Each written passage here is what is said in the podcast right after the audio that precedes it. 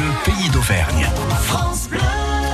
Tous les samedis matins sur France Bleu Pays d'Auvergne, nous avons rendez-vous avec Nathalie Combre et les guides conférenciers d'Auvergne pour euh, Histoire courte. L'Auvergne offre une grande diversité géologique issue d'une histoire longue et complexe à bien des égards. Et Pierre Lavina, volcanologue et géologue, s'intéresse à celui du Livradois. Bienvenue dans Histoire courte. Le patrimoine géologique, on va dire qu'il est partout. Euh, dans le cadre de la commission régionale du patrimoine géologique, qui dépend de la commission nationale euh, du patrimoine géologique, nous avons réalisé avec une, vingtaine d'experts une liste complète des sites euh, géologiques, qu'on appelle géosites, et remarquables. Et dans le livre d'Oise, il y a, disons, on va dire une bonne vingtaine, 25 ou 30 sites géosites remarquables. Alors parmi ceux-là, on a les sites miniers, évidemment, qui sont en cours de réinventoriage, on va dire, je sais pas comment dire. Mhm.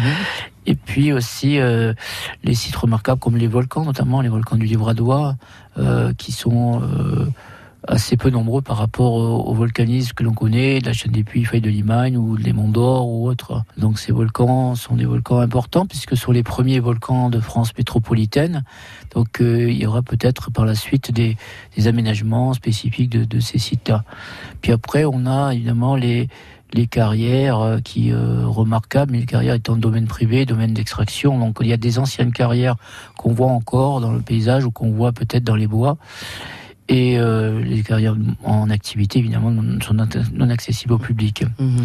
Et puis en termes d'histoire géologique, le Livradois est important par rapport aux, forêts et aussi les Monts d'Or, que constitue une montagne qui est assez peu connue d'une certaine côté, puisque peu touristique.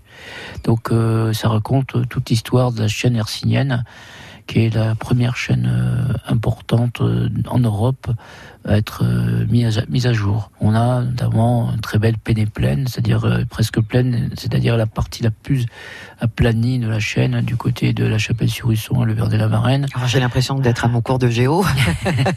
Nous avons aussi des, des, des des vallées très encaissées qui sont, qui sont très belles, très, très pittoresques, qui résultent donc de l'érosion des ce qu'on appelle les roches métamorphiques, c'est-à-dire des roches très très écrasées autrefois dans la chaîne de montagne. Euh, nous avons aussi les granites, des granites remarquables, avec euh, une petite incursion du granit du Velay dans la partie sud, euh, très faillée, dans laquelle on va trouver les minéralisations euh, les indices minéraux dont je parlais tout à l'heure. Voilà, on a une histoire extraordinaire à raconter à travers ce paysage. Donc c'est un régal hein, d'être volcanologue en Auvergne. Euh, volcanologue, oui, évidemment. Depuis 40 ans que je suis ici, évidemment, je me régale tous les jours. Et vous en découvrez tous les jours?